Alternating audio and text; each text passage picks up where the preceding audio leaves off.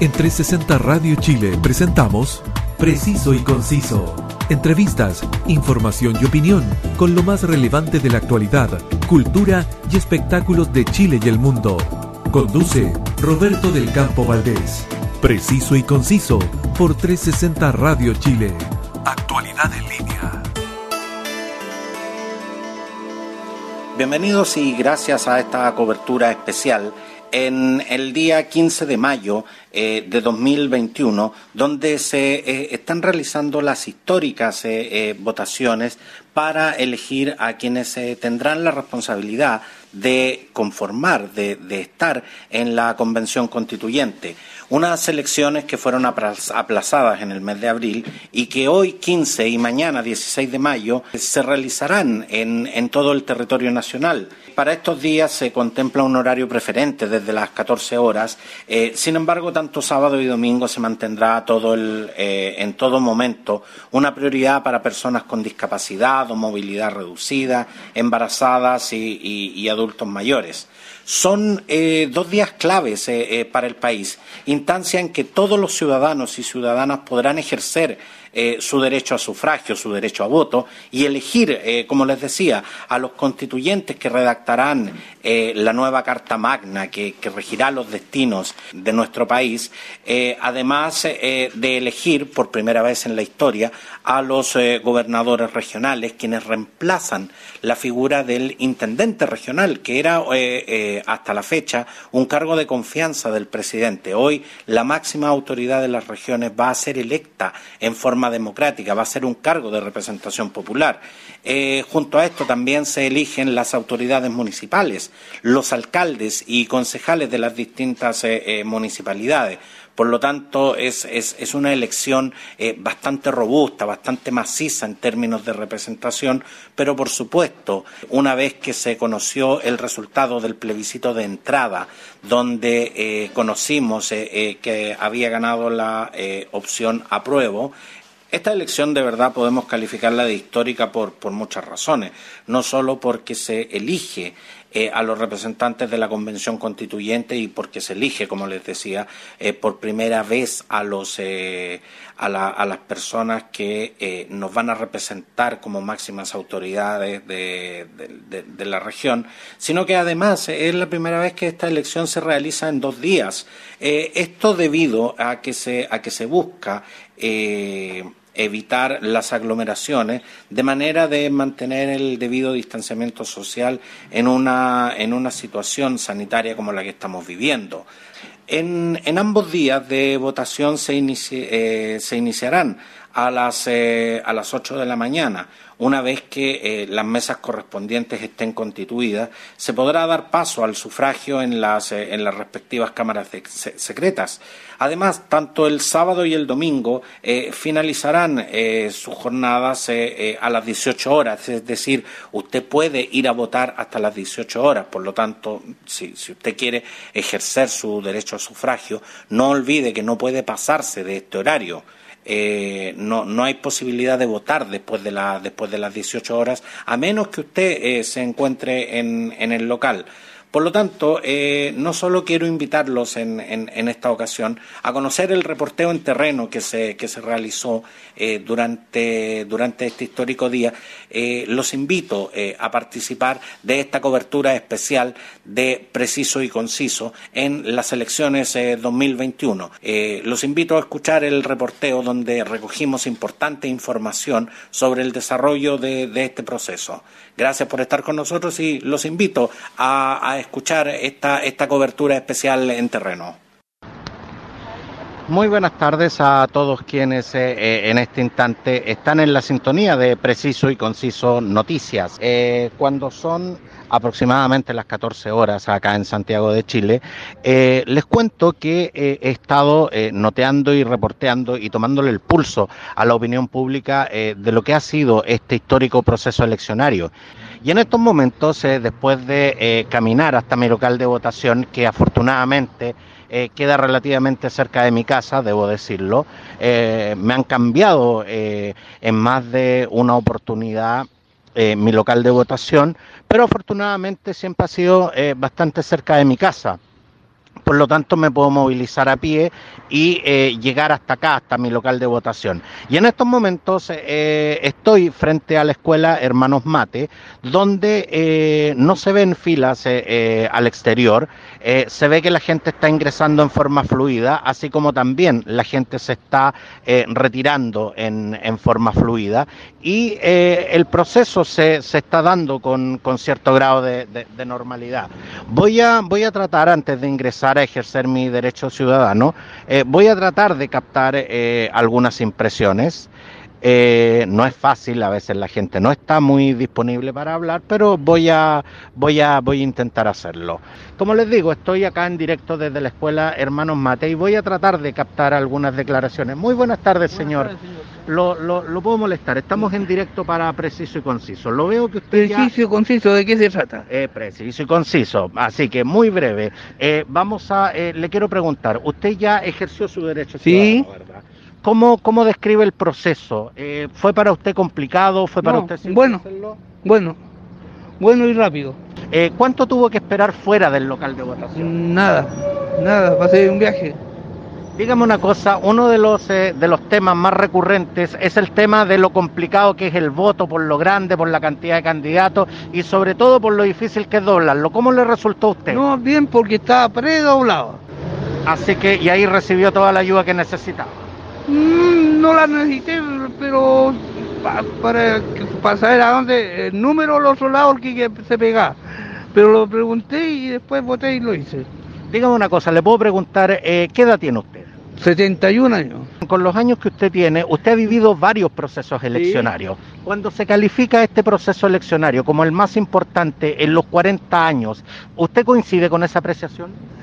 Sí, porque lo han cagado tanto, los otros hueones y esto, disculpe que sea grosero, pero es la verdad. Usted, usted no... si lo va a publicar, yo sé que lo van a cortar. No, aquí nadie lo va a cortar, nadie lo va a cortar. Aquí sus declaraciones son tanto más válidas que otras. ¿Cómo pero se llama la, HH? Preciso y conciso. Eh, dígame, eh, entonces, ¿usted no tiene muchas esperanzas en este proceso? Puede que sí, pero mejor el cambio que nada. Y en estos momentos, ¿qué esperanza tiene en esta convención constituyente? a todos esos chuches sumares que están en el, en, el Congreso, amigo. Y los quemen, esos culiados, ¿para qué sirven? No, no confía, no ve a la clase política como parte de la solución a sus problemas. Que son necesarios, pero son unos jóvenes ladrones, peor que uno. Gracias. Lo dejo, que tenga muy buen día. Hasta luego. Esas son las declaraciones, ese es el sentir eh, de, la gente en este instante y eh, voy a intentar captar más declaraciones que las estoy llevando eh, a todos ustedes en directo para Preciso y Conciso Noticias.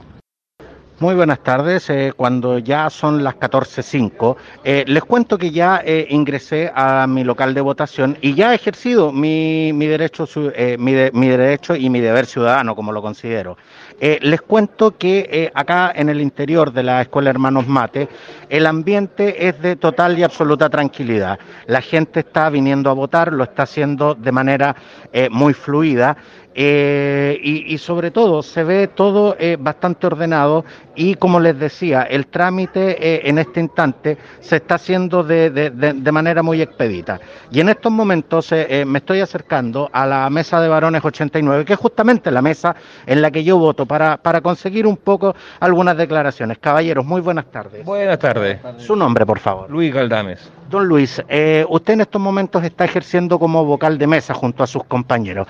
Cuénteme, ¿cómo ¿Cómo ha sido el proceso y desde qué horas están eh, eh, trabajando acá? Estamos de las siete y media de la mañana trabajando en los dobles de los votos, ya que es muy complicado para la gente, ayudándolo de esa forma. Y, le puedo decir, ¿ah? eh, le puedo decir fehacientemente de que han hecho un muy buen trabajo con el tema del doblez de los votos, porque la verdad es que siendo un voto tan grande y tan complicado, viene ya predoblado y en este instante resulta muy fácil para la gente doblarlo y así hacer el proceso más expedito es la idea, es la idea para que ayudar a la gente para que así venga a votar más rápido y lo desocupemos más temprano, así es. En este instante, eh, de todas las personas que pueden y deben votar en esta mesa, ¿cuánto es eh, aproximadamente el porcentaje de personas que han venido a votar? Con suerte el 5%. Con suerte el 5%. Mayoritariamente gente eh, joven o gente adulta. Adulta. Vamos a movernos un poco porque en estos momentos hay personas ejerciendo su, su deber, al igual que nosotros. Eh, por lo tanto, don Luis y sus compañeros están recibiendo los votos, la gente está votando, por supuesto ellos están eh, dando todas las instrucciones, cortando, cortando las, las lengüetas que, que con el número de serie. Y la verdad es que, como les digo, el proceso se está dando en forma ordenada y, muy expedita de cómo, cómo ha sido y voy a, voy a esperar un poco de, que, se desocupen para, para poder hacerles un, un, par de preguntas más sobre cómo se está desarrollando este, este proceso. Voy, como les digo, eh, ellos están, están recibiendo, pero mientras tanto, muy buenas tardes, muy buenas tardes. Eh, estamos en directo para Preciso y Conciso. ¿La puedo molestar? Su nombre, por favor. Joyce. Joyce, encantado de saludarla. La veo que, vino a ejercer su deber ciudadano y vino con su pequeño hijo. ¿Qué edad tiene su hijo? Tres. Tres. Eh, cuando se recomendó eh, que, no, que, no se trajera acompañante, ¿por qué usted lo trae? Porque si no tiene con quién quedarse, tiene que venir conmigo. Y dígame una cosa, ¿la gente del local le puso algún problema para poder ingresar con su hijo? No, nada nada. O sea, eh, le dieron todas las facilidades para que pudiera ejercer su voto eh, ciudadano. Sí, claro. Dígame una cosa, eh, cuando se habla de que esta es una de las elecciones más importantes en los últimos 40 años, ¿qué esperanza tiene usted en este proceso? O sea, es la forma en la que podemos nosotros tratar de arreglar lo que está mal. Pues. O sea, lo que salimos a marchar es lo que nos toca hacer ahora tiene sentido. ¿Qué esperanzas tiene en esta convención constituyente, por primera vez en nuestra historia electa de manera democrática? Que las cosas sean más justas, que tengamos lo básico asegurado, la educación, la salud, el agua, cosas básicas que ahora no las tenemos aseguradas. Y que espera que sean parte de la nueva constitución. Por supuesto. Dígame una cosa, Joyce. Eh, usted eh, viene saliendo de la, de la urna. Eh, en este instante, eh, ¿cómo describe el proceso cuando tanto se habló de que este era un voto gigantesco con muchos candidatos, que iba a ser muy complicado para, para los electores? ¿Cómo lo describe usted? Hay que ser un poquito mateo nomás, pues yo vine con todas mis, eh, mis opciones en un papelito para poder buscarlo solamente, marcarlo, los chicos tenían los papeles desdoblados, así que fue súper fácil, la verdad. Le pregunto, eh, ¿fue muy difícil doblar el voto? No, nada. Para nada. No. ¿Qué, le, ¿Qué le recomienda a la gente que aún no sale de sus casas?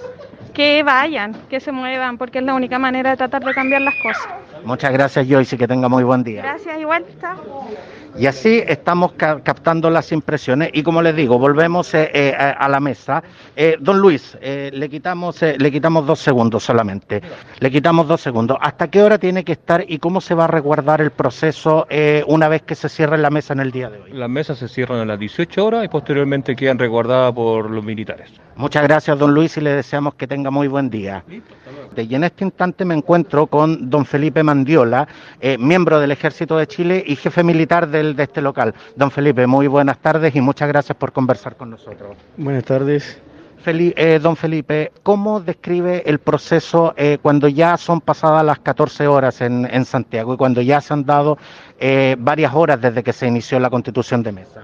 Bueno, hoy día acá, por lo menos en, este liceo, Hermanos Mate, ha habido poco movimiento, pero la, la, gente a lo largo del día ha ido cumpliendo con su deber cívico y se han efectuado las votaciones con normalidad, sin problemas y no hemos tenido ningún inconveniente de momento. Así que eso es muy bueno tanto para nosotros como la ciudadanía y los presidentes de cada mesa y vocales de mesa que se encuentran en el establecimiento. Don Felipe, eh, ¿costó mucho constituir las mesas? Eh, ¿A qué hora se abrió este local, por ejemplo, para que eh, pudiera ingresar todo lo que es el personal necesario para llevar a cabo este proceso? Los apoderados, los vocales de mesa e incluso ustedes. bueno, acá el colegio se abrió a partir de las seis y media de la mañana, ya está abierto, que empezaba a llegar la delegada electoral y los vocales de mesa a partir de las siete aproximadamente y entre las 7.30 y 7.45 ya teníamos constituidas eh, las primeras mesas y se, se, constituyeron las 26 mesas sin ningún problema antes de las 9 de la mañana y ya estaban todas constituidas. Sí, las 26 mesas se constituyeron antes de las 9 de la mañana. Don Felipe, eh, sé que está tremendamente ocupado, eh, pero voy a ser breve con respecto a este tema. Eh, se ha hablado mucho de lo que es el proceso de cuidado de los votos una vez que se, que se cierren las mesas, debido a que esta es la primera vez que tenemos una elección en dos días. ¿Cómo se va a resguardar eh, la transparencia del proceso y sobre todo cómo se va a resguardar la seguridad de las urnas. Bueno, respecto a eso, eh, acá nosotros nos vamos a mantener con nuestros turnos de seguridad eh, nocturnos con el personal militar y también la delegada tiene sus asesores, que un asesor que se queda a custodiar los votos en la noche, al igual que si vienen eh, personas de los partidos que estén autorizados previamente por la delegada electoral de acá del local, ellos se pueden quedar acá en el colegio sin ningún problema para que haya más transparencia respecto al, al cuidado de los votos. Ahora, yo sé que las urnas van a ser selladas y van a ser colocadas en, un lugar determinado, digamos, eh, para, para, su custodia. Pero, pero una pregunta que muchos nos hacemos en este instante, ¿va a haber gente eh, con las urnas o solamente se va a custodiar el perímetro exterior donde van a estar resguardadas las urnas? No, solo perímetro exterior, nadie puede estar dentro de la sala, van a quedar la sala, la sala queda completamente sellada, urnas selladas y nadie puede ingresar a a ese punto donde se encuentren los votos. Eh, tengo que hacerle esta pregunta, don Felipe. Eh, la seguridad puede de una u otra manera ser vulnerada. ¿Cómo van realmente a garantizar que nadie ingrese y nadie tenga acceso a las urnas durante la noche? Eh, nosotros tenemos acá el personal, tenemos turno y estamos las 24 horas aquí para estar custodiando el local completamente para que no haya inconvenientes, no haya robo, no haya ninguna... Eh, se lo pregunto directamente, don Felipe, ¿hay algún protocolo en caso de violación de seguridad durante la noche?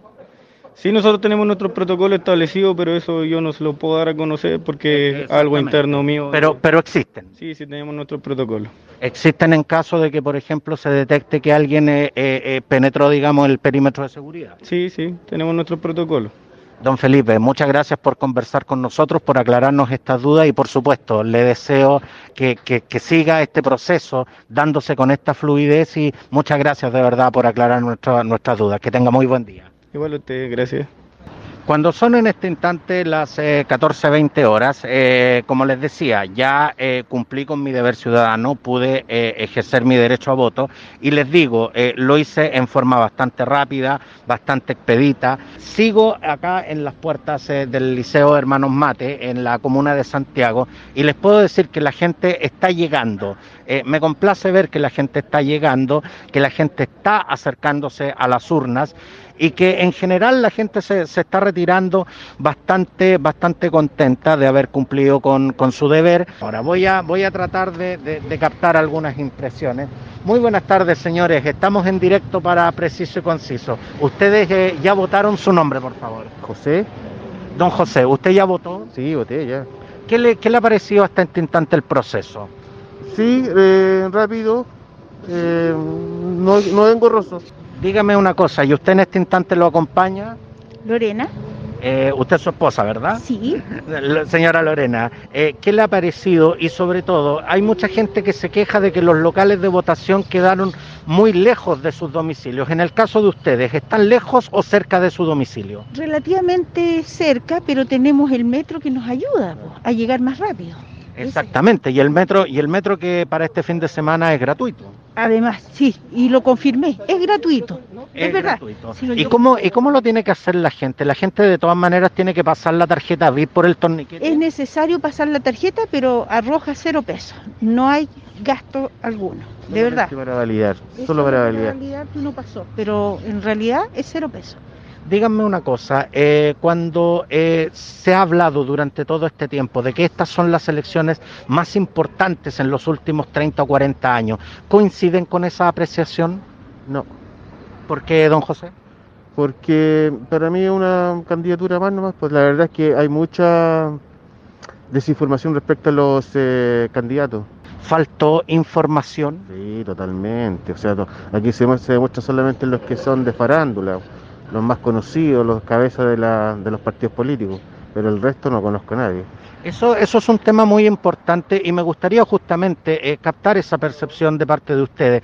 Cuando se invierte tanto dinero en lo que es la, la, la, la, franja electoral, cuando se invierte tanto dinero en lo que es la franja televisiva, ¿realmente ustedes sienten que es un medio que les ayuda a informarse y a tomar una decisión justamente de la, de la manera más informada posible?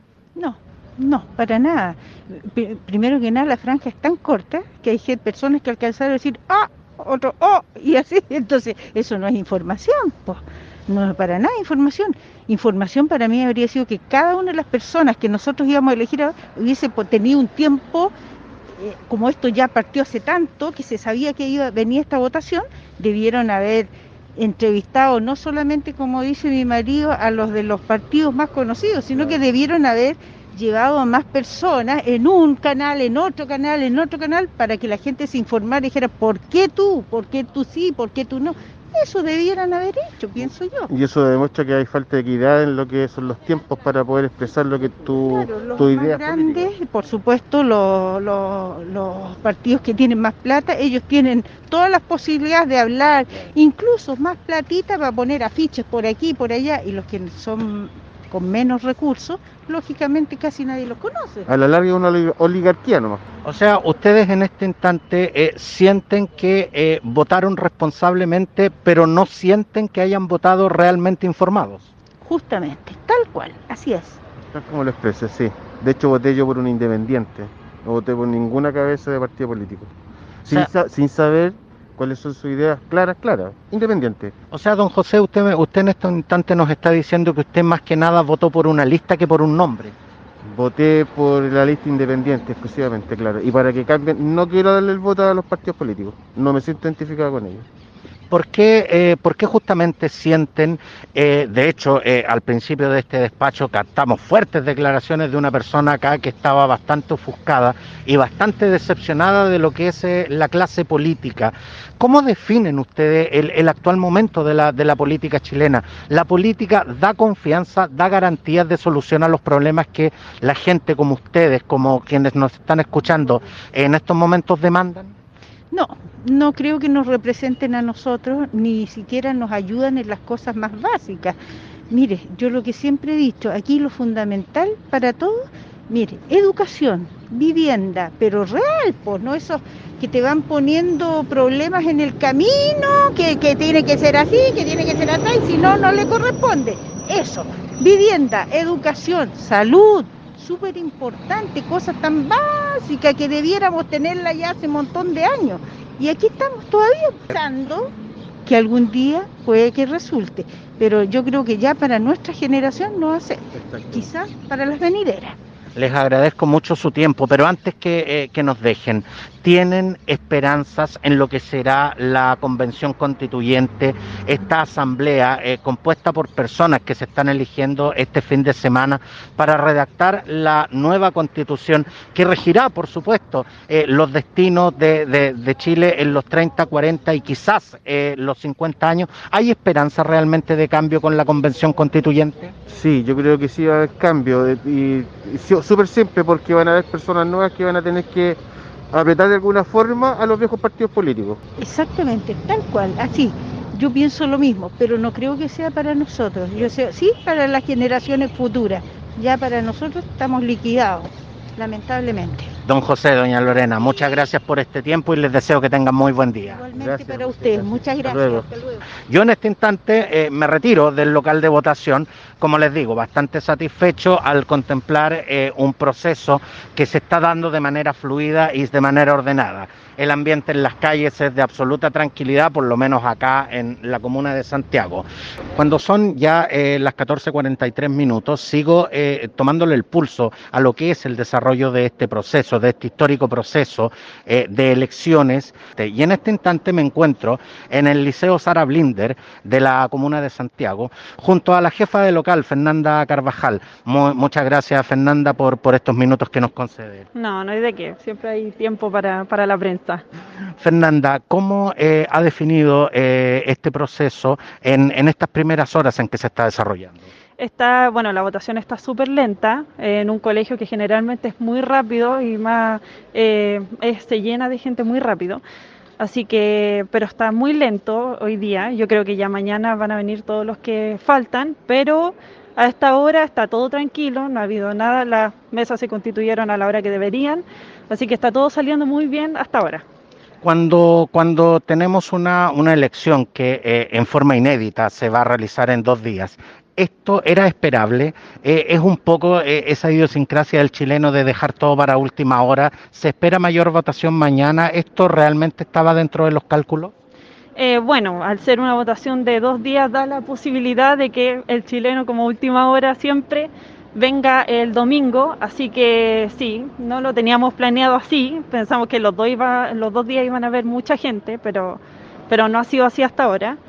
Pero eh, el tema de la votación, como son dos días, como decía, eh, el tema de los votos eh, ha estado complicado porque, claro, el tema de cuidar los votos en la noche, que se quede gente ambulando aquí para cuidarlos, está como no era, no estaba totalmente planificado.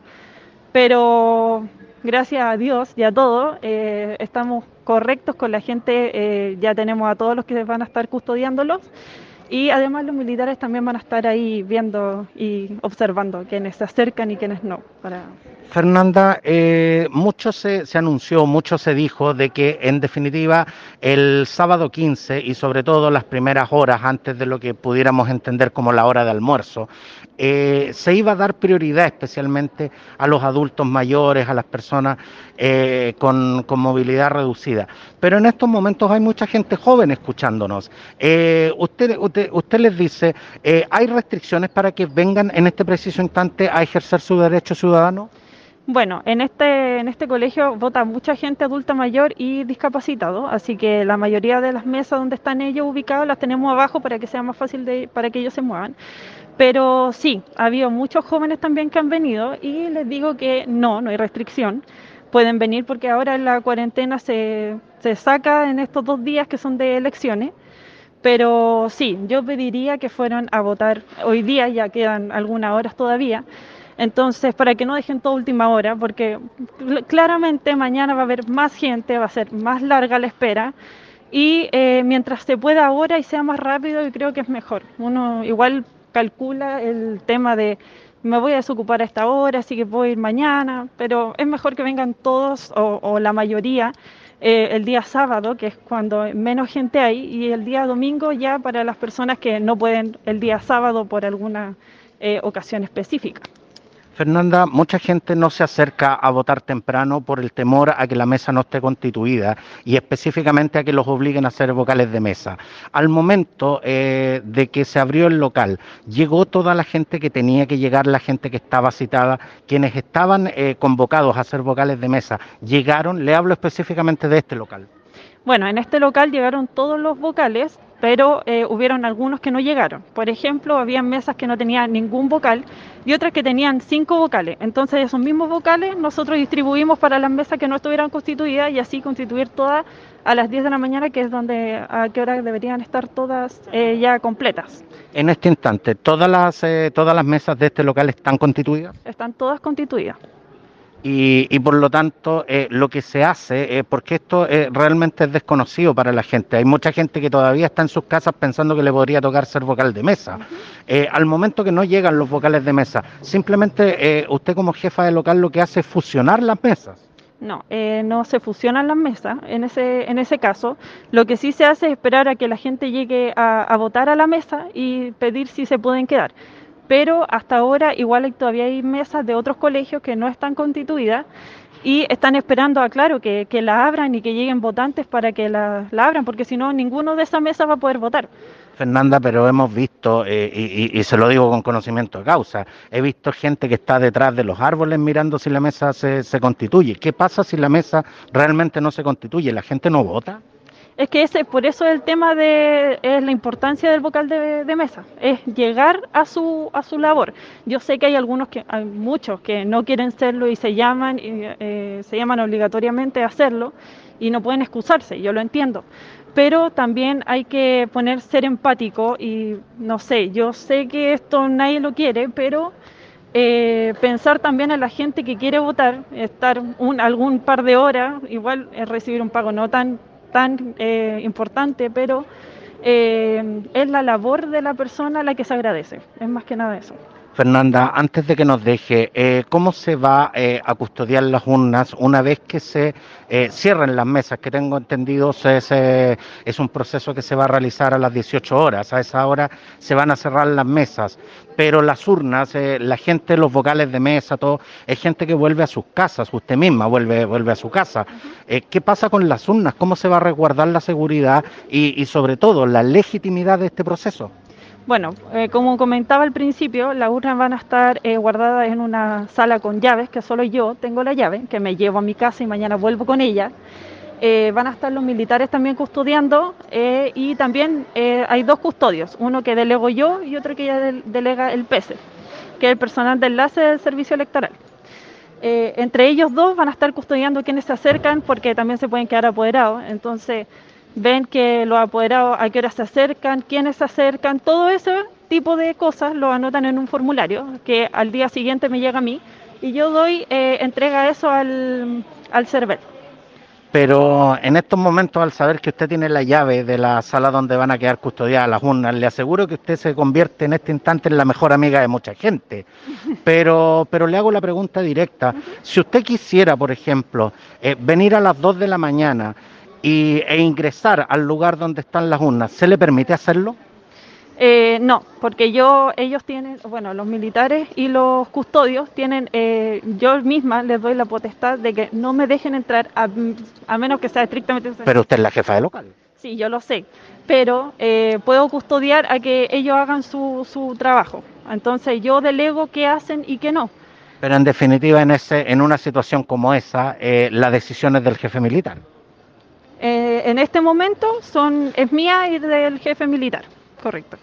Pero, pero, pero por eso le, le- le señalaba, en estos momentos, una vez que eh, usted cierra la puerta con llave, lisa y llanamente, nadie puede entrar al- a, la, a la bodega donde van a estar eh, guardadas las urnas. No, nadie Ni siquiera usted. No, ni siquiera yo. Por eso yo les doy la potestad a los militares que van a estar custodiando que no me dejen entrar por ningún motivo. Bueno, yo tampoco vendría a las 2 de la mañana, así que para mí no es problema, pero eh, en el caso de que lo hiciera no, no tengo permitido entrar. Fernanda Carvajal, eh, jefa del local de, eh, de votación del Liceo Sara Blinder de la ciudad de Santiago. Muchas gracias por su tiempo, por aclarar nuestras dudas y, por supuesto, lo que todos esperamos, que este sea un proceso ordenado, un proceso fluido y, sobre todo, que, que se garantice la legitimidad de toda esta gente que se está acercando en este instante para ejercer su voto ciudadano. Muchas gracias, eh, Fernanda. Gracias. Y los invito a votar, pues igual quedan algunas horas para que se cierre el proceso y así mañana no estén todos los colegios llenos. Más que nada eso. Muchas gracias. Y continúo eh, captando las impresiones y en estos momentos me encuentro eh, con Ignacia Lira, quien es eh, eh, ayudante facilitador del PESE. Eh, muy, buenas, muy buenas tardes, Ignacia. Buenas tardes. Ignacia, ¿en qué consiste la, la- la función que está realizando en este instante? La función que hacemos es solamente echar alcohol gel, mantener la distancia en la fila y dejar pasando a las personas según la fluctuancia de gente que hay adentro.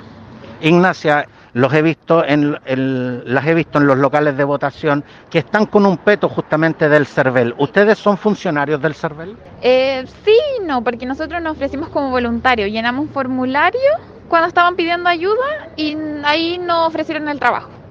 ¿Pero ustedes trabajan para el No, no en, no como un mes ni nada, sino que por estos días sí. Por estos tres días sí.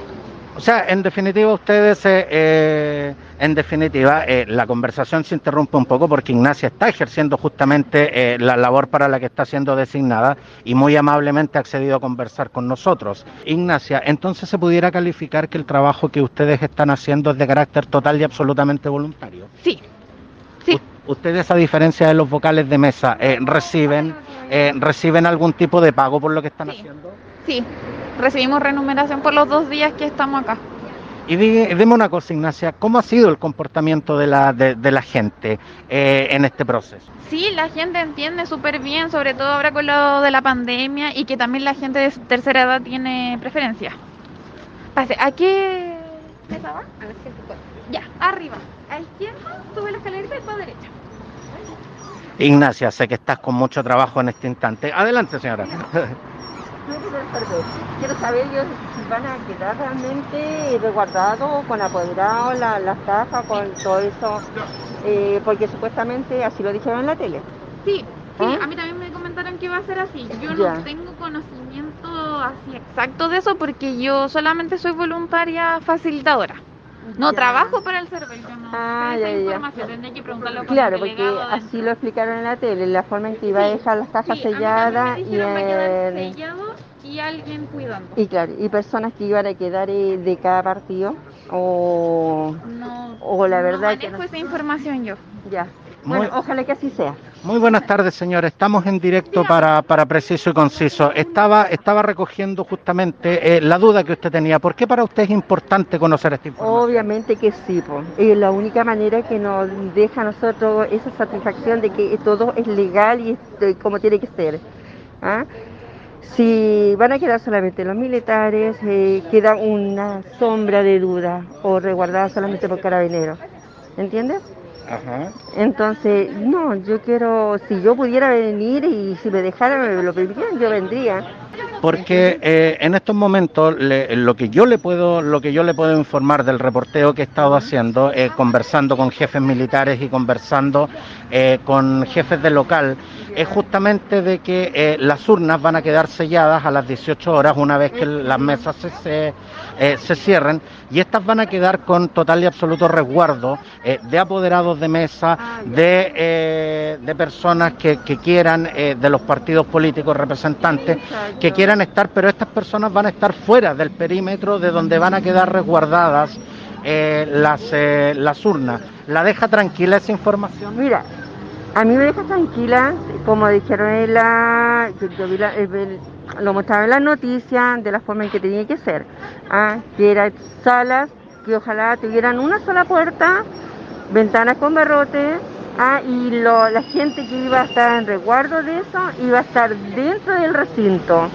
No precisamente el- dentro de la sala donde van a estar todas las cajas. no. Exactamente, no, se permite el ingreso ni siquiera del personal militar a la, a, la, a la bodega donde va a estar guardada la urnas. No, nada Por de eso, por eso mi pregunta es, es- es clara. ¿La deja tranquila usted esa información? sí. Sí, pues sí, así sí, pues. ¿Le, le da eso garantías del proceso, de la legitimidad de este proceso? Sí, de todas maneras. Si es así, sí. Si queda, eh, ¿cuánto se llama? Si es resguardada solamente por militares y carabineros, no. Pero si queda resguardada por la gente que va a estar dentro del recinto, no dentro de la sala donde van a estar las cajas, obviamente, pero sí dentro del recinto. Esa es la idea, que sea legítimo. ¿ah? Queremos cambio, queremos que eh, de una vez por todas hagamos el cambio que se necesita. Entonces, queremos transparencia y que sea todo limpio. ¿Confía usted en la clase política? No, para nada. En lo antiguo no. ¿Y confía usted en la democracia? En la dem- sí, obviamente que le confío en la democracia. ¿Ah? Porque tiene que haber democracia, si no, ¿cómo? Ah, ¿Ya, ya ejerció su, su deber ciudadano? eh, obviamente que sí. pues. No, de todas maneras. Y toda mi familia. Todo. No hay nadie que se quede que tenga la edad como para votar que no lo haga. Todos lo hacemos. La dejo entonces para que para que siga eh, con sus labores y me alegro eh, haberle podido informar también y darle esa tranquilidad. Sí, de todas maneras que sí, me, me voy más tranquila. Y- Que tenga muy buen día. Es que mi- Eh, preciso y conciso. Preciso y conciso. Preciso y conciso. Ignacia, eh, entonces, eh, ¿desde qué hora estás tú acá y hasta qué hora tienes que permanecer en este en tu puesto? Yo llegué hoy día a las 7.20, podía llegar hasta las 7 y media. Y me quedo hasta las 8 de la noche hoy día, cuando se cierren las mesas. Y mañana obviamente tienes que volver. Sí, mañana también, a la misma hora, pero nos quedamos más tarde porque mañana se cierran más tarde las mesas, como hasta las 10. Eso, eso justamente eh, eh, también es muy importante lo que tú acabas de señalar, Ignacia, porque eh, obviamente el toque de queda, que habitualmente es hasta las 21 horas, se extiende mañana hasta las 2 de la mañana. Sí, aparte igual nosotros tenemos un salvoconducto, un permiso que podemos mostrar para movilizarnos desde las 9 hasta las 5 de la mañana. Ignacia, y una vez que termine el proceso, ¿cuál es el protocolo que se sigue justamente para, para, para terminar eh, eh, esta, esta histórica jornada de elecciones? Ah, ¿Cómo a qué se refiere? ¿A qué se Eh, refiere? por ejemplo, cuando, cuando ya se cierren las mesas en el día de mañana. Nosotros nos vamos, nosotros solamente somos facilitadores, echamos alcohol gel, echamos alcohol gel y separamos a la gente y después metemos las mesas y listo. Muchas gracias, Ignacia. Te dejo para que sigas ejerciendo tu labor y muchas gracias por este tiempo que nos concedes. Gracias, muchas gracias a ustedes, que les vaya bien. Sí, pues nomás. Y esta es eh, la importante información que logré captar en mi recorrido por los diferentes eh, locales de, de votación, eh, donde pude conversar con quienes son los protagonistas de, de esta jornada, eh, jefes militares, eh, los jefes de local, eh, vocales de mesa y en definitiva toda la gente y lograr captar el, pulso ciudadano de las personas que asistían a los diferentes locales de votación. Pero también queremos conocer a quienes están desde sus casas escuchándonos y, y- y, por supuesto siempre en la sintonía de preciso y conciso. Así que a través de contacto telefónico también recibimos eh, eh, recibimos los testimonios y las impresiones de, de- nuestros auditores, las cuales eh, los invito a escuchar a continuación. Y en este instante estamos recibiendo la- las llamadas eh, de quienes eh, de quienes están en la sintonía de preciso y conciso. ¿Y a quién tenemos en línea? Tu nombre, por favor. Miguel Puga, Roberto. Hola, muy buenas tardes, Miguel. Muchas gracias por, eh, por, por estar hoy con nosotros. Miguel, eh, ¿desde dónde nos estás llamando? Eh, Roberto, te llamo desde la comuna de Quilicura, del Colegio Mercedes Fontecilla. Eh, Estoy acá acompañando a mi esposa que está sufriendo. Estamos con algunas dificultades en la comunicación. Vamos, danos un segundo, Miguel. Vamos a tratar de, eh, vamos a tratar de retomar ese contacto eh, con, con Miguel, que nos está llamando desde, desde la comuna de, de- Quilicura. Eh, teníamos algunas dificultades. Estos son, son, son los problemas, digamos, de, de- estar en vivo. Pero eh, de todas maneras vamos, vamos a tratar de captar, de captar sus, sus impresiones. Denos un segundo, estamos tratando de eh, recuperar este contacto para que vean que, que estamos realmente en, en vivo. te escucho. Aló, Miguel, sí, te, te, te recuperamos, estamos con bastantes dificultades. Cuéntanos, Miguel, ¿cómo, ¿cómo está la situación en Quilicura? ¿Cómo se ha desarrollado este proceso eleccionario?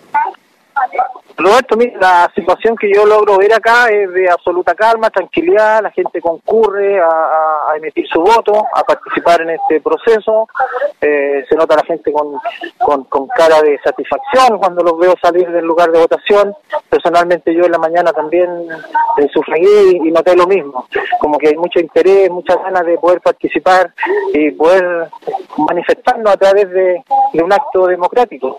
Así que se ve tranquilo por acá, no se ve mucha gente. eh, yo creo que mañana va a haber mayor afluencia de público. Miguel, en, en lo que tú pudiste, eh, en lo que tú pudiste observar, ¿se veía más gente adulta, más gente joven? ¿Qué, qué fue lo que pudiste observar? Eh, mira, en la, en la, en la, tanto en la mañana, que yo fui alrededor de la de mediodía y, a- y hasta ahora que ya está finalizando la jornada, eh, he, he logrado ver eh, eh, eh, personas de distintas edades, pero principalmente yo diría eh, personas entre los 40 y 50 años. Eh, probablemente mañana ya se vuelque con mayor grado la juventud y, y, y la verdad es que eh, adultos mayores no he visto, quizás por la hora. Yo vine en la mañana y ahora acá. Quizás los adultos mayores vinieron a mediodía, a las 2 de la tarde, creo que había un espacio para ellos. Pero, pero en general lo, lo que lo que te quería señalar y- y poner énfasis en, en, la, en la actitud de la gente, en estas ganas de participar, en estas ganas de, de- hacer su, su, su aporte en términos de, de valorar a los candidatos que mejor nos parezcan en un acto que va en absoluta armonía con la democracia que todos esperamos, necesitamos y- y queremos para nuestro país. Miguel, eh, ¿sientes que eh, de una u otra forma la información que se entregó eh, dio a entender de que de que hoy eh, en la mañana, en lo que pudiéramos en lo que pudiéramos determinar el horario de antes antes de almuerzo, se dio a entender más que nada que era un horario exclusivo para, para personas adultas y de y de movilidad reducida y a lo mejor por eso no tuvimos tanta afluencia de, de, de- público de electores, perdón, de electores mucho más jóvenes. Creo que la información eh, eh, estuvo bien, no, no creo que haya una, una, una confusión respecto a eso. Eh, lo que sí creo que puede haber tenido más influencia, Roberto, es que hay, eh, con las personas que yo he conversado, hay cierto grado de desconfianza en este resguardo de los votos del día sábado hacia el día domingo. hay mucha gente que cree que, que no va a haber 100% de seguridad en el voto que, que, se emitió. Y mucha gente está prefiriendo el día de mañana para no dar espacio a, que hubiese algo extraño. Eh, yo creo que, en mi opinión, esa es la razón principal por la que quizás podríamos observar más gente el domingo que hoy sábado. Te cuento, te cuento justamente, Miguel, y a quienes eh, nos están escuchando, de que mientras yo realicé el reporteo en, en la mañana, eh, una persona eh, total y absolutamente anónima, una, una señora de, de, de, de, una edad relativamente de una edad relativamente avanzada, eh, se acercó justamente eh, a la jefa del local con la que con la que yo estaba conversando, se acercó una de las asistentes para consultar justamente sobre este tema, sobre sobre las garantías que se daba y cuál era el procedimiento sobre el cual se iban a resguardar las urnas durante la noche. Por lo tanto, eh, coincido plenamente contigo, Miguel, en que esta situación eh, le está preocupando a la gente. Eh, la gente realmente tiene sus dudas con respecto a lo que a lo que va a ser la seguridad y eso la verdad que me llamó bastante la atención. De hecho, capté sus impresiones y la verdad es que me eh, me impresionó, me impresionó que una, que una persona, digamos, se acercara exclusivamente a preguntar eso. Por lo tanto, eh, como te decía Miguel, coincido con, con esa apreciación de que eh, eh hay cierto grado de desconfianza también, o más bien de cierta incredulidad. Eh, efectivamente, por Roberto, yo creo que coincidimos en ello. Eh, hay, en general, yo diría que hay una desconfianza que va mucho más allá de, de, de, un, de un resguardo de un voto. El, el, sistema el que nos ha dado garantías a la, a, la, a, la, a la ciudadanía, a las personas. Tenemos motivos suficientes para dudar, para desconfiar. Eh, eh, y, producto de eso es que estamos en esta situación de, de tener que elegir constituyentes, por ejemplo. Eh, hay desconfianza en, en, en las instituciones. Eh, el, el, día de ayer, en un, en un colegio protegido por, por los militares, se produce un robo y eso además genera mucha más desconfianza. Son, son, son creo, elementos justificados que la ciudadanía eh, eh, eh, dispone en, en, la mesa, ¿verdad? Y, y, y, claramente tenemos derecho a, desconfiar. Y, y, y, claramente las circunstancias así lo así lo afirman, así lo, lo corroboran, así que eh, espero que, que, que, sea solo eso, que sea solo desconfianza y que las personas encargadas cumplan con su deber del resguardo que merece la, la opinión y el voto eh, eh, soberano de cada uno de los ciudadanos. Miguel, eh, una consulta, eh, una consulta que te quiero hacer. Tú nos estás llamando en este instante desde la desde la comuna de Quilicura, eh, una comuna es lo que pudiéramos denominar como una de las comunas periféricas de la de la religión de la región metropolitana. Cuando por primera vez vamos a elegir democráticamente a las máximas autoridades de la de la región metropolitana, ¿qué esperanzas tienes justamente para tu comuna comuna con, eh, con este cambio en, en, la figura de la máxima autoridad de la región? Roberto, una, una, una, una pregunta que, que, que, obedece al proceso social que estamos viviendo. Eh, creo que tenemos mucha esperanza de que de que, de que por fin tengamos mayor injerencia en, la designación de las autoridades. Esta nueva figura del gobernador regional nos da esperanza de que podamos tener una autoridad elegida por los, por los ciudadanos y además las restricciones a los periodos de, de reelección de los alcaldes también es una muy buena noticia porque en esta comuna específicamente se, había convertido en, en, en, poco menos que una situación de, de reelección en reelección donde siempre se elegían los mismos. Esta mirada nueva, personas nuevas, nos da esperanza porque además tenemos un contexto nuevo donde las, las personas tenemos cada vez más conciencia de nuestro poder y además de los derechos que tenemos en términos de, de la convivencia social.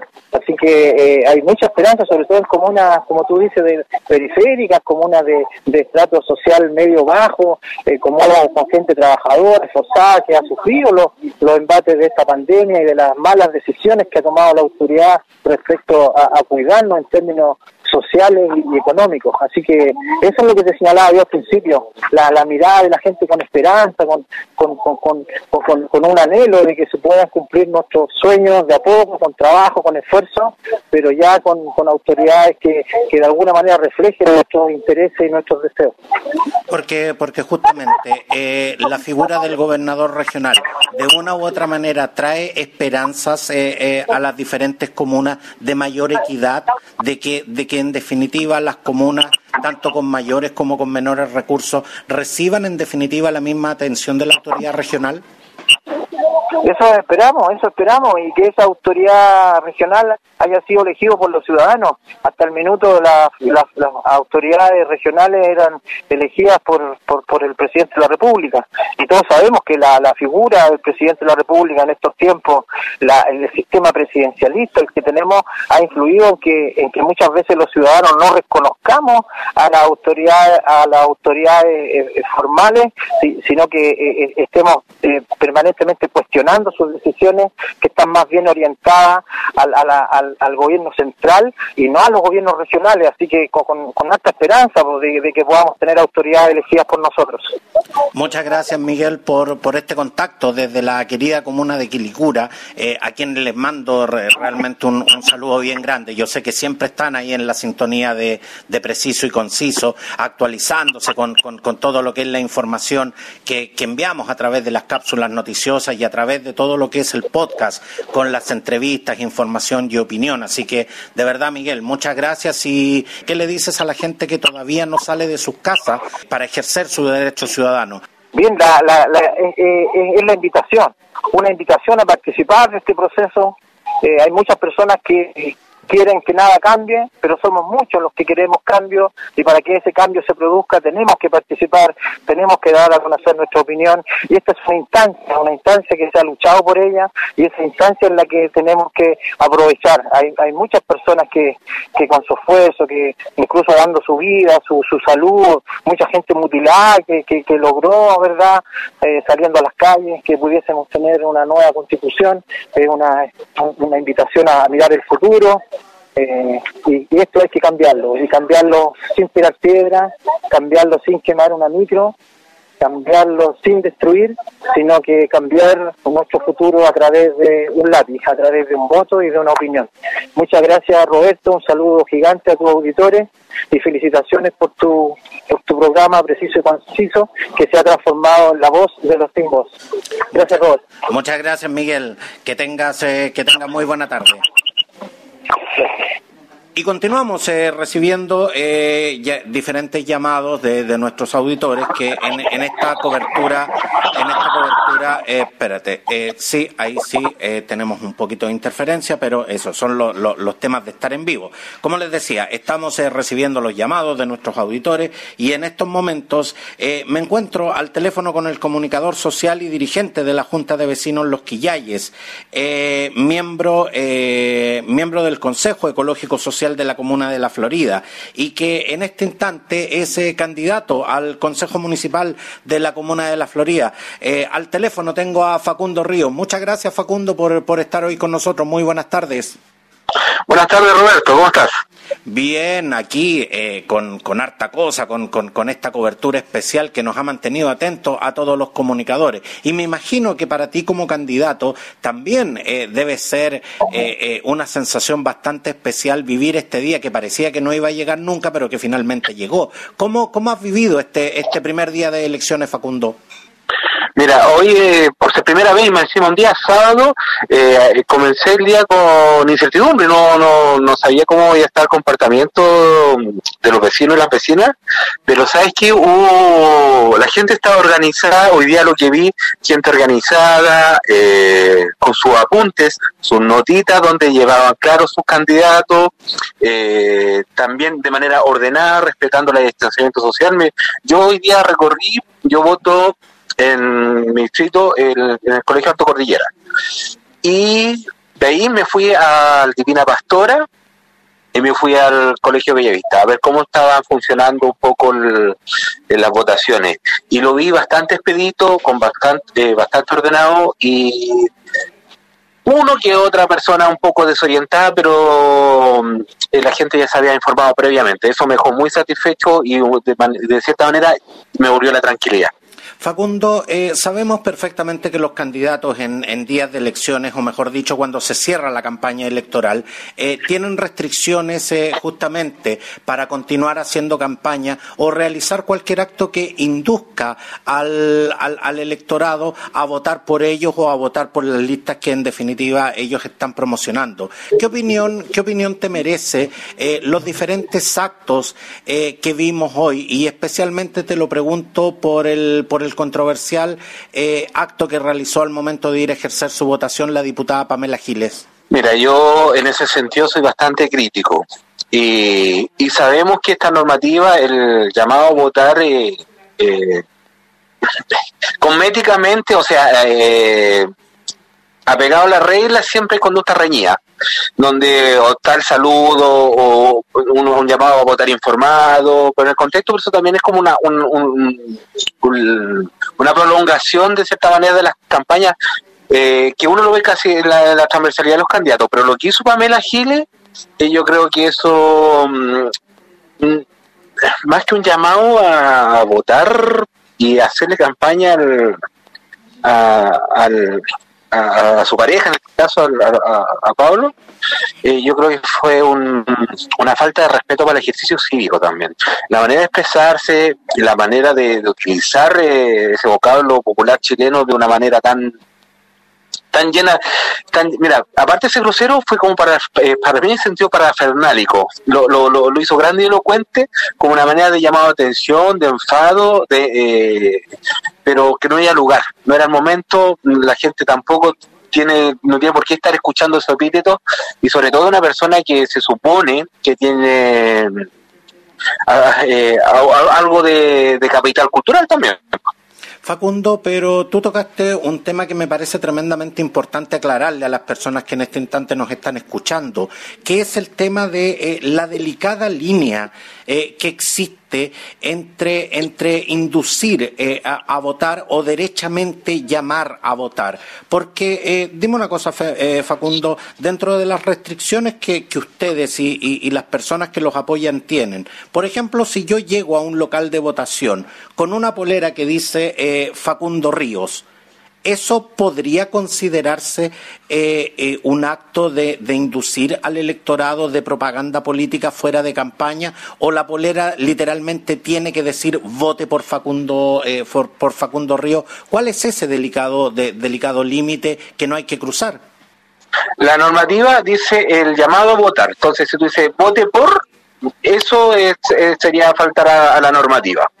Sin embargo, había casos y en elecciones eh, anteriores donde se han aplicado criterios que pues se han resuelto que no eran al lugar, por ejemplo, eh, me acuerdo eh, en el 2012, cuando pasan la votación a hacer por primera vez el voto voluntario, un jefe local de un, de, un colegio, un jefe del local de votación, lo dejó ingresar a una persona que iba con una bolera roja con el Che Guevara porque era inducir a llamar por un sector político. Pero se resolvió que eso no era lugar porque eso eh, es una imagen, es una ilustración, es un y si e, esa imagen se asocia, eso pasa por la, por, la interpretación de cada persona. Y por ejemplo, yo puedo ir eh, con mi nombre, pero no llamando a votar, eh, no habría problema. Facundo, pero de hecho, eh, al momento que Pamela Giles eh, eh, realizó esta, esta, esta verdadera performance al, momento de ir a votar, muchos auditores me consultaron porque ella no dijo, ella, ella literalmente lo que dijo fue, vengo a votar por Pablo Maltés, el abuelo gobernador. Eso fue lo que literalmente dijo. Claro. Ahora, mucha gente interpretó eso como que ella llamó a votar por Pablo Maltés. tú que conoces la normativa, bueno, en definitiva eh, eh, eh, estás, estás, en este tema. ¿Realmente se puede decir aquí y ahora si ella indujo o no indujo a votar por Pablo Maltés? No, porque en este momento ella habla de, su expresión. Y, el, por ejemplo, el voto es secreto, pero a discreción propia. Y en ese sentido, el, yo vengo a votar, ella está jugando, está jugando porque sabe, sabe la regla. Entonces, ella no dice vote por, estaría lugar. Después viene el tema de la interpretación de la norma, que eso después, por ejemplo, en los tribunales electorales y se interpreta la norma. Esto de, por ejemplo, en que el, la ley chilena no hay unión de jurisprudencia. Entonces, si, por ejemplo, le, toca al- a alguien del tribunal electoral que diga, no, que sí, eso se puede, se puede tomar como si, si alguien hace la denuncia. ¿sí? Partamos por eso. Como está la grabación, todo el tema, lo más probable, y a lo mejor ella lo tenía preparado, lo tenía pauteado. Entonces, alguien toma la grabación y va a colocar la denuncia. Porque si no, no se ingresa, no se ingresa la denuncia, el tribunal electoral no actúa por eh, voluntad propia, porque tiene que haber requerimiento. Eso, eso es un punto tremendamente Y importante requerimiento. que, no- que nos aclara Facundo, porque, claro, muchas veces uno dice, pero ¿cómo el tribunal eh, el- electoral no actúa? Tú me dices que el tribunal electoral no, no actúa siempre que, o sea, el tribunal electoral actúa siempre que haya presente una denuncia. Si no la hay, el tribunal no actúa. Claro, porque no es un ente. El tribunal es un, es un ente resolutivo, no investigador. Eh, Investiga después de la denuncia. No, porque, o sea, no puede salir el, el pesquisar por. Es como, como los tribunales. Por ejemplo, eh, para que existe, exista una denuncia, tiene que haber una contraparte denunciante. Facundo, ta- estamos, estamos recibiendo varios llamados, todo, pero eh, en, en este instante eh, te quiero preguntar, te quiero llevar a otro, a otro tema. Tú como candidato, eh, sé que obviamente estás eh, te- mucho más expectante que nosotros en estos momentos de lo que serán los resultados de, de estas elecciones agendadas para este 15 y 16 de mayo, cuando ya ha pasado poco más de 40 minutos desde que cerraron las mesas y en estos momentos las urnas se encuentran eh, guardadas en los respectivos locales de votación en espera de lo que será la jornada final el, el domingo 16 de mayo. Facundo, ¿cómo eh, tú esperas esos resultados y cómo te vas a enterar, en definitiva, de si eh, saliste electo o no saliste electo concejal por la Florida? Mira, el, hoy día, bueno, se están guardando, se hace la acta, un acta de suspensión. El servicio electoral debería dar en eh, más tarde, yo creo que como las 20, 21 horas. Yo creo que hacen esa, en esa franja horaria en el primer eh, recuento de los votos de la gente que votó hoy día, porque es el único dato que puede dar hoy día el server. Por la- por- porque cuando tú ingresas las cajas de, la, de las urnas de votación, se hace un acta de suspensión. Entonces ahí, eh, ¿qué hace? Se, se, se cuentan las firmas del li- libro, del padrón, y se cotejan con la cantidad de colillas de los votos. Entonces dice, tal mesa, hoy día votaron tantas personas, no sé cuántos los votos, y después esa acta de suspensión se manda al server, y el server cons- consolida Pero en definitiva, eh, Facundo, lo que se hace hoy día es llevar un registro de las personas que votaron eh, con los votos que se encuentran en las urnas, pero hoy no hay escrutinio. No, no hay escrutinio, ya solamente saber cuánta gente fue a votar, nada más que eso. Perfecto. Y, y- y te, te reitero mi pregunta. ¿Y cómo, cómo, cómo y cuándo eh, tú vas a saber eh, los resultados? ¿Cómo y cuándo te vas a enterar si realmente eh, saliste electo o no para el cargo al que estás postulando? Mira, la incertidumbre lo hemos hablado también con otros, por ejemplo, con otros candidatos concejales y sobre todo acá de, de acá de la, de la Florida, donde habemos 100, un centenar de candidatos. Eh, va a estar bien reñido la competencia ahí en términos voto a voto. Entonces nosotros esperamos es el lunes, eh, por caso, ya tener certeza de los votos concejales. O sea, Eh, para- para porque también son cuatro papeles. Ajá, o sea, para las personas que nos están escuchando este instante, los resultados podrían conocerse en su totalidad el día lunes y no eh, como en otras ocasiones eh, en que las mesas se constituyen a las eh, eh, a las nueve de la mañana y a las seis de la tarde ya conocemos los resultados. Esta vez no va a ser así.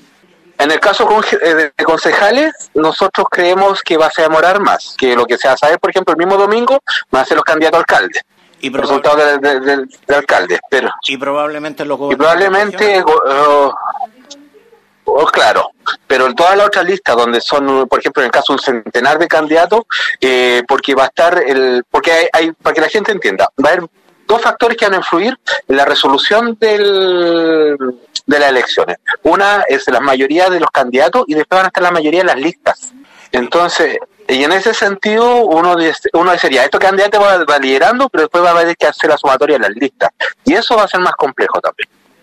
Facundo, antes de, antes de que nos dejes, eh, eh, junto con agradecerte este, este contacto telefónico, quiero, quiero consultarte lo siguiente. Tú representas, eh, aspiras a ocupar un sillón en el Consejo Municipal de una de las comunas más populares y más populosas también en términos de población del, de lo que pudiéramos denominar el Gran Santiago y la región metropolitana esta nueva figura por la que se está votando hoy, el gobernador regional, que antiguamente era el, intendente, que viene a reemplazar la figura del intendente, que es un cargo de confianza del presidente, ¿sientes que este, esta nueva autoridad traerá más equidad para las diferentes comunas o en definitiva va a ser más de lo mismo? Ahí tú colocaste un, eh, un, un, concepto bien interesante que es era de confianza al presidente. Entonces el intendente va a ser como un presidente chico, eh, regional, porque traía la política del Estado al, al, territorio y era designado por el presidente. En este caso, eh, esta va a ser la primera vez, pero va a, haber, ser una elección eh, del mismo territorio que decir, no, esta persona nos tiene que representar. Y con ese espíritu tendría que ser alguien que trajera más equidad tendría que traer eh, más sintonía también y una apertura más al diálogo con el sector porque es, eh, sería interpretado interpelado también por los votantes. No no sería ya un cargo de confianza del presidente Exactamente, es un cargo de representación popular y, por supuesto sobre el cual están citadas muchas dudas, pero también muchas esperanzas con, respecto a esta nueva autoridad regional.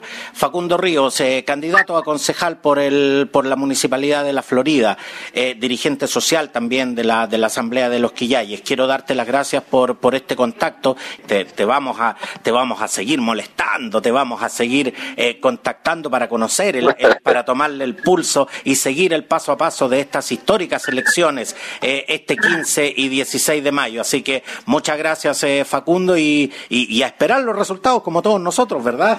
Justamente, como todos nosotros. Gracias, Roberto, y siempre disponible para tu programa.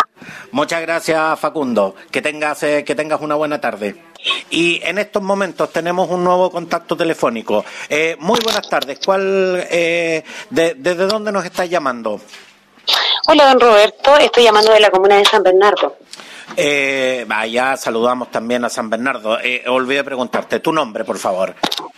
Rocío, una fiel auditora de Preciso y Conciso. Ah, muchas gracias, Rocío, encantado. Pues yo sé que nos escuchan mucho allá en San Bernardo, así que felices de, establecer este contacto. Rocío, eh, ¿cómo, ¿cómo se ha dado este, este proceso eleccionario allá en la, en la comuna de San Bernardo? ¿Cómo, cómo se ha desarrollado todo, todo este proceso?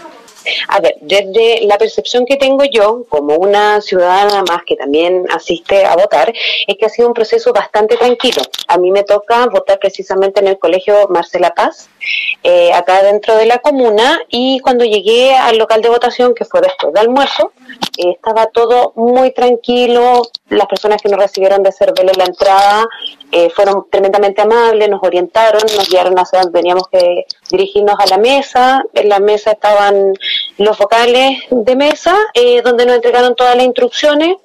Entré, entré a la a donde se hace el voto y súper rápido, súper tranquilo, expedito creo que me habría demorado eh, como entre 5 y 10 minutos, no más que eso.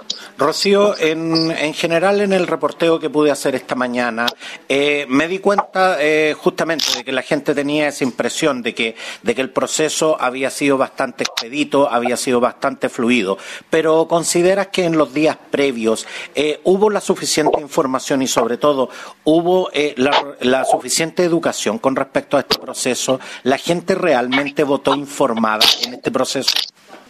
A ver, yo creo que muchas de las personas, me incluyo, eh, que queríamos asistir a votar para generar el cambio que estamos pidiendo, eh, sí nos informamos, pero nos tuvimos que informar de una manera muy independiente, porque los medios de comunicación tradicional o lo que tenemos establecido ya en el país para que nos comuniquemos como ciudadanía eh, fue una información muy escueta.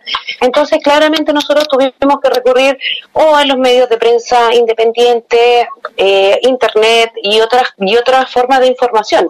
Rocío, eh, cuando, cuando hemos visto un, un tremendo despliegue económico eh, con, con, respecto a las campañas y, y sobre todo con todo eh, lo que vimos en la franja electoral televisiva, ¿consideras que esta es una buena forma o, o no es la forma correcta en que, en, que, en que los diferentes candidatos llegan con el mensaje a sus posibles electores? Eh, respecto a la franja política, a la electoral que se realiza a través de, lo, de la televisión, a mí me parece que no es informativa.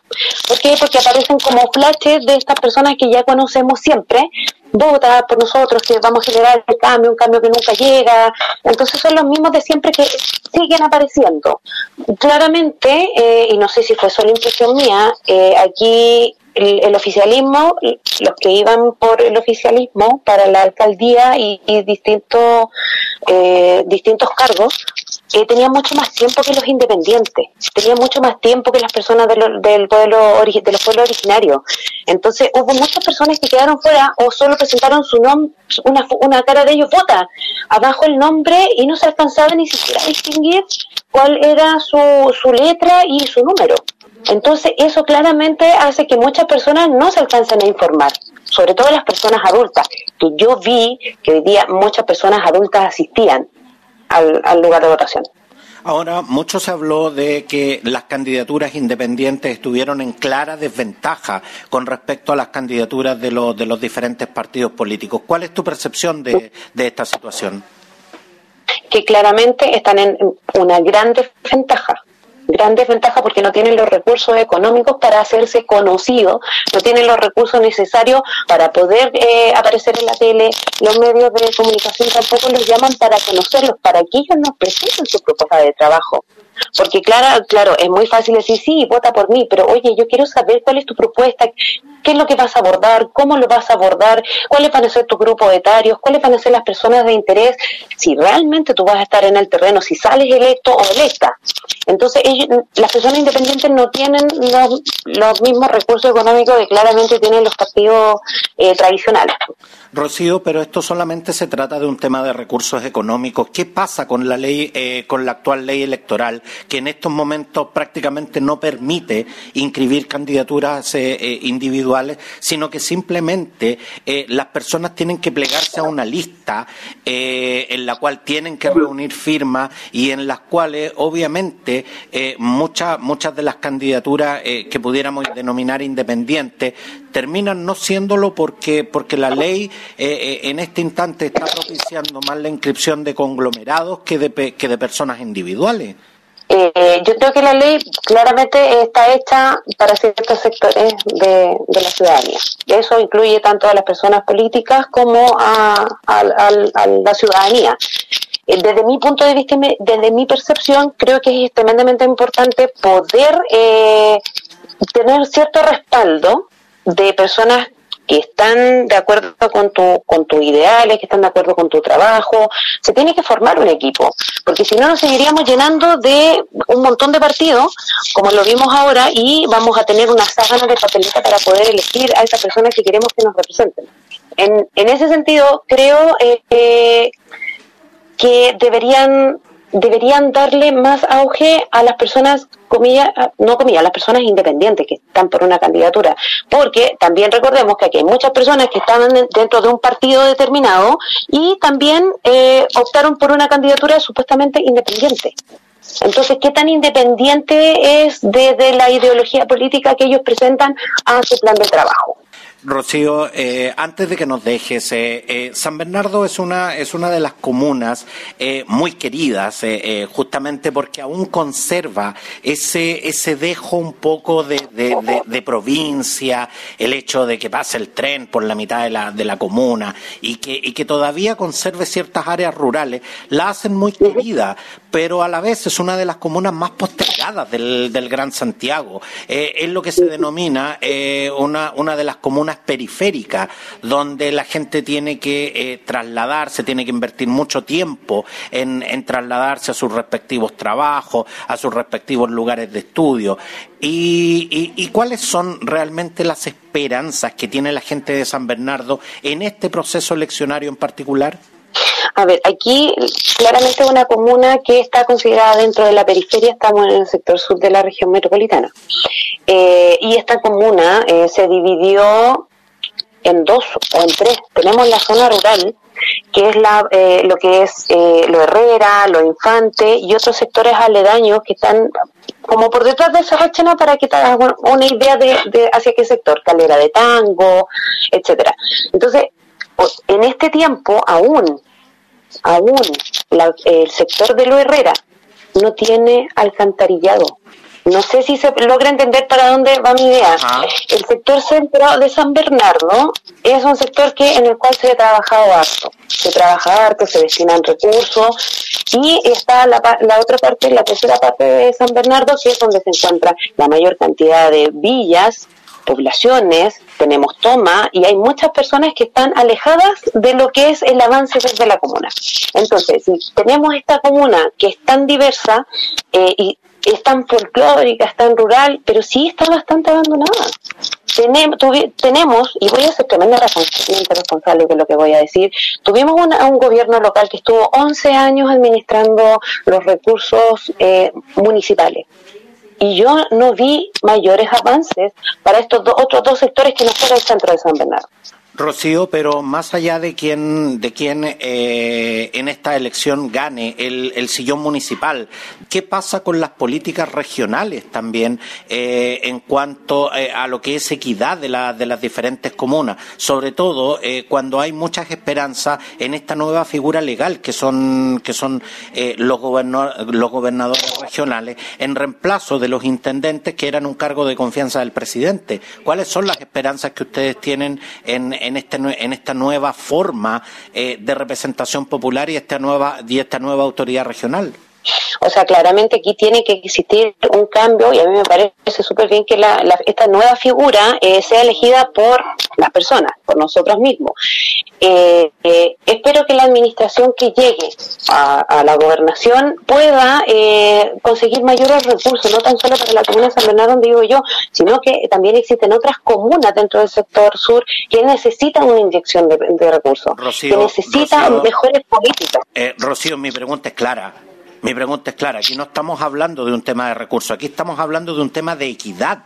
Eh, eh, en la repartición de esos recursos. Realmente eh, hay esperanzas y realmente lo que ustedes están demandando no son más recursos, sino que en definitiva que se gasten en forma más ecuánime y sobre todo eficiente. Claramente, el, tiene que ser repartida de manera equitativa. Por eso, si, si los gobernadores que van a llegar a través del voto de la ciudadanía pueden conseguir los recursos necesarios para que se pueda distribuir de manera equitativa dentro de la misma comuna, sería completamente maravilloso, porque no y se podría eliminar, por ejemplo, el tema de las joyas comunes que se da aquí en San Bernardo.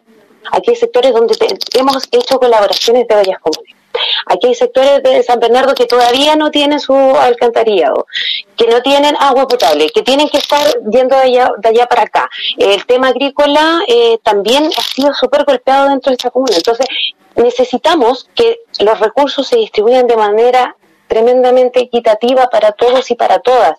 Con, yo hace rato escuché una de las entrevistas que tú le hiciste a una de las personas en el local de, de, votación y me llamó mucho la atención porque decía tenemos tres ejes importantes, salud, vivienda y educación, que es ahí donde tenemos que apuntar. Creo que teniendo estos tres ejes cubiertos, lo demás se va a poder ir trabajando en la medida que las políticas públicas y los recursos, porque sin recursos nosotros no podemos aplicar, no se pueden aplicar políticas públicas, y tampoco se puede llevar a cabo eh, o desarrollar proyectos que vayan increciendo para nuestros sectores. Quiero, quiero darte las gracias, Rocío, por, por este contacto desde, desde, como te decía, la querida comuna de, de, San Bernardo. Y, y seguiremos, eh, seguiremos monitoreando el pulso de la opinión pública y el desarrollo de este histórico proceso eleccionario, eh, 15 y 16 de mayo, donde eh, se están eligiendo eh, los gobernadores regionales, alcaldes, concejales y sobre todo las personas que van a tener que van a tener que asumir la responsabilidad de redactar eh, la nueva constitución. Mañana, 16 de mayo, a partir de las 8 de la mañana, las mesas van a, van a estar abiertas. Si usted aún no ha votado, vaya a hacerlo. Recuerde que tiene que llevar su cédula de identidad y en lo posible lleve su propio lápiz pasta azul. en las mesas van a ver, pero esto obviamente ayuda a todo lo que es el respeto de las, de las normas sanitarias. Así que nuevamente, Rocío, te, quiero dar las gracias por este contacto y, seguiremos, eh, seguiremos informando sobre este histórico proceso. Muchas gracias, Roberto, y espero que todos y todas vayan a votar. Como también escuché anteriormente, eh, sin el voto no vamos a poder generar los cambios que estamos pidiendo. Necesitamos un Chile mejor, equitativo, pluralista, multicultural, que llegue a todos y a todas, para que podamos por fin tener una ciudadanía que vive en un país mucho mejor. Muchas gracias, Rocío, y te invito a que sigas eh, eh, eh, en la sintonía de Preciso y Conciso. Muchas gracias y que tengas una muy buena tarde. Chao, Roberto, gracias. Y así llegamos al final de esta cobertura especial en, este primer día de elecciones, eh, elecciones que están programadas eh, para el 15 y el 16 de mayo, eh, históricas, controversiales, reñidas también, como, como las han definido. Gracias por estar en nuestra sintonía y seguiremos llevando las informaciones sobre este proceso que aún se encuentra en desarrollo. Muchas gracias por estar en esta cobertura especial de Preciso y Conciso. Gracias por su preferencia, por su compañía. Vayan a votar los que no lo hayan hecho y nos vemos en, en una próxima edición. Hasta pronto. En 360 Radio Chile, esto fue Preciso y Conciso. Entrevistas, información y opinión con lo más relevante de la actualidad, cultura y espectáculos de Chile y el mundo, junto a Roberto del Campo Valdés. Preciso y conciso por 360 Radio Chile. Actualidad en línea.